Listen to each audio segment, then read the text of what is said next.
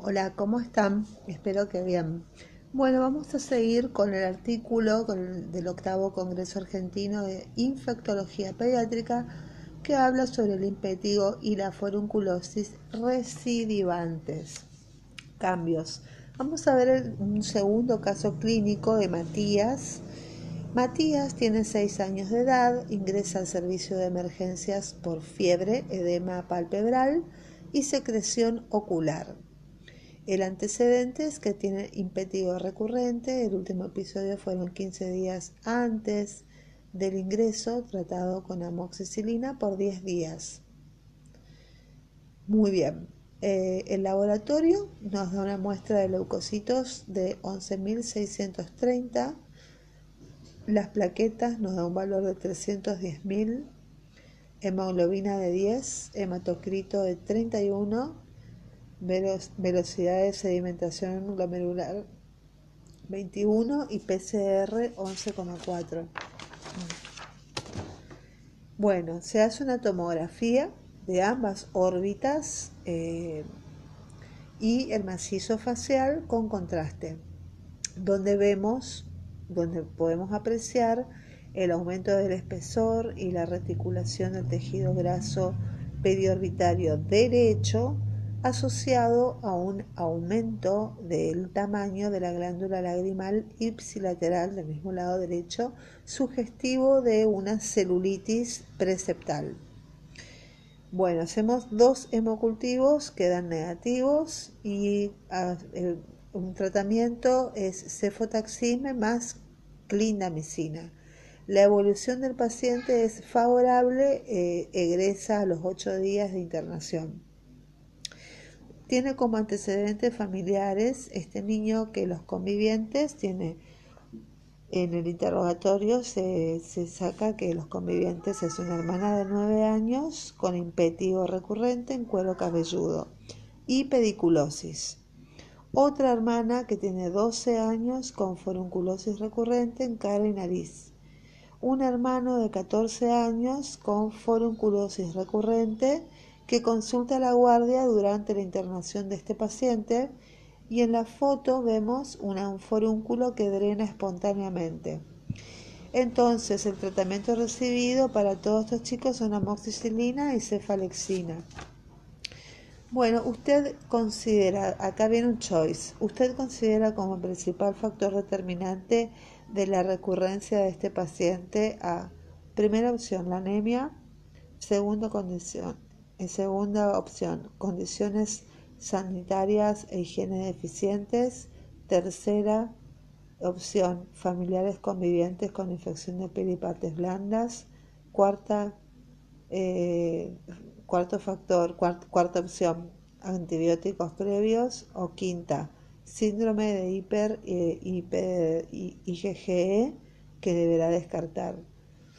Pueden ser dos. Para mí, pueden ser las condiciones sanitarias y de higiene deficientes y la tercera que son los familiares y convivientes con infección de piel y partes blandas. Bueno, en realidad, ¿cuáles son los factores predisponentes para infección de piel y partes blandas recurrentes? Primero es la edad. Los niños son particularmente susceptibles a las recurrencias. Eh, la colonización por Staphylococcus aureus meticilino resistente y contacto con convivientes que presentan infección por Staphylococcus aureus meticilina resistente, infección de partes blandas previa. También otro factor son las condiciones sanitarias y de higiene deficientes, antibióticos previos, alteraciones cutáneas como dermatitis atópicas y eczemas, alteraciones hematológicas como anemia o neutropenia congénita, alteraciones metabólicas, obesidad, diabetes, alteraciones inmunológicas como el síndrome de hiperinmunoglobulina E, que, que tiene defectos, múltiples mutaciones genéticas, enfermedad granulomatosa crónica, infección por HIV con, muy, con CD4 bajos y alta carga viral, y también otro factor es son los deportes de contacto. Esos, esos son los, los factores predisponentes para una infección de partes blandas recurrente. Otro caso clínico, el caso clínico 3 desde Kiara, vamos a hablar de forunculitis y por este Staphylococcus aureus. Kiara es una paciente de 10 años que ingresa por tumefacción mamaria, dolor intenso y fiebre. Siete días antes había consultado el servicio de emergencias y había sido tratada con cefalotina endovenosa por 48 horas con buena evolución y dada de alta con cefalexina por vía oral. Con posterior desmejoría del cuadro clínico, reconsulta y se decide su internación. En cuanto a los antecedentes, bueno, tenemos una forunculosis eh, recurrente, un forúnculo en región glútea, 15 días antes del inicio de este proceso, que drenó espontáneamente y fue tratado con cefalexina por vía oral. El laboratorio nos arrojó un valor de glóbulos blancos de 15.730, una hemoglobina de 11,8 con un hematocrito de 35, una velocidad de sedimentación de 15 y una PCR de 9,5.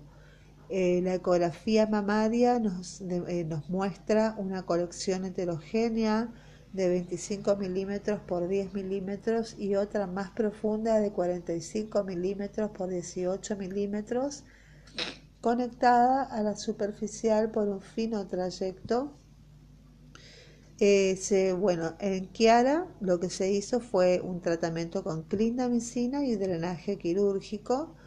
Eh, se le hicieron en dos hemocultivos que dieron negativos y un cultivo del absceso, del pus que salió del absceso, salió que era Staphylococcus aureus meticilino resistente. La evolución fue favorable, eh, se le dio el alta al 15, a los cinco días de, al quinto día de internación. Entonces, eh, ¿qué recomendaciones ofreceríamos nosotros en este caso? Luego de tratar y, solucionar este problema infeccioso, primero es la descolonización tópica con mupilocina nasal, 5 a 10 días y corporal con baños eh, de clorexidina por 5 a 14 días y optimizar las medidas de higiene Segundo, la descolonización tópica con mupirocina nasal por 21 días o descolonización corporal con, cloro diluido en agua de baño o decolonización corporal con gluconato de cloroxidina al 4% por 7 días. Estas son eh, las indicaciones para optimizar las medidas de higiene, las estrategias de decolonización y las propuestas de un algoritmo. ¿Qué hacer con las infecciones de piel de partes blandas recurrentes y cómo prevenirlas? Primero se previene con el cuidado de las heridas. Las heridas hay que mantenerlas cubiertas eh, del drenaje de las heridas con vendajes limpios, secos. En segundo lugar, las medidas de higiene personal con baños regulares, lavado frecuente de manos, evitar compartir elementos de higiene personal en tercer lugar, las medidas de higiene ambiental, la correcta limpieza de superficies que puedan estar contaminadas con estafilococos aurometicilino resistentes y entrar en contacto frecuente con la piel o reservorio. Las estrategias de decolonización tenemos uno, la decolonización nasal con mupirocina nasal dos veces por día durante 5 a 10 días. Segundo, la decolonización nasal con mupirocina dos veces por día durante 5 a 10 días y un régimen de decolonización tópica corporal con una solución antiséptica para la piel, por ejemplo, clorhexidina durante 5 a 14 días. la mupirocina tiene actividad antimicrobiana contra estafilococos y especies de estreptococos. El uso en tratamiento tópico de infecciones de piel y erradicación de la aportación nasal de estafilococos meticilino resistente o, eh, o otro tipo de estafilococos eh, resistentes. y gluconato de clorexidina, que es un agente bactericida de amplio espectro, y actividad antibacteriana residual, toxicidad ocular y ototoxicidad, y preocupacional hay que hacer una emergencia de cepas resistentes a los antibióticos tópicos y genes que confieren resistencia a la mupirocina, que es el MUP-A, y a la clorexidina, son transportados por plásmidos que también pueden conferir resistencia a otros antibióticos sistémicos. Muy bien, eh, el algoritmo sería ante una sospecha de infección de piel y partes blandas por Staphylococcus aureus, hay que descartar, preguntar si hay antecedentes de una infección de partes blandas previa. Si la respuesta es sí, hay que optimizar la higiene y tanto personal como ambiental e indicar el protocolo de decolonización, cinco días. Eh, hay que hacer mupirocina nasal y baños antimicrobianos para todos los miembros de la casa. Y el paciente que presente infección de piel y partes blandas recurrentes después de la decolonización, hay que repetir una decolonización por tres meses con mupirocina nasal por cinco días consecutivos cada mes y baños antimicrobianos de dos a tres veces por semana. Si el paciente no tuvo una infección de piel y partes blandas previa, hay que eh, ver si los tiene hay que eh, averiguar si tiene convivientes u otros contactos cercanos con eh, infección previa, con infección de partes blandas previa. La respuesta puede ser sí. Entonces, si la respuesta que tiene un, paciente, un, conviviente que sí tiene infección de partes blandas previa, ahí hay que optimizar la higiene personal hay que hacer eh, una, optimizar la higiene ambiental, hay que dar mupirocina nasal y baños para todos los miembros de la casa. Si no tuvo contacto con ningún conviviente con infección de piel y partes blandas, lo ideal sería optimizar la higiene personal y ambiental y averiguar si el paciente presenta eh, infección de piel y partes blandas recurrente. Muy bien, eh, la mayoría de los niños eh, que presentan infección por piel y partes blandas por Staphylococcus aureus seguramente tendrá una recurrencia dentro del año. Staphylococcus aureus suele transmitirse entre familiares y o convivientes, probablemente debido a la colonización de sus miembros o de las superficies ambientales. Una combinación de decolonización nasal y corporal puede resultar efectiva para reducir la colonización, aunque temporalmente, y evitar las recurrencias.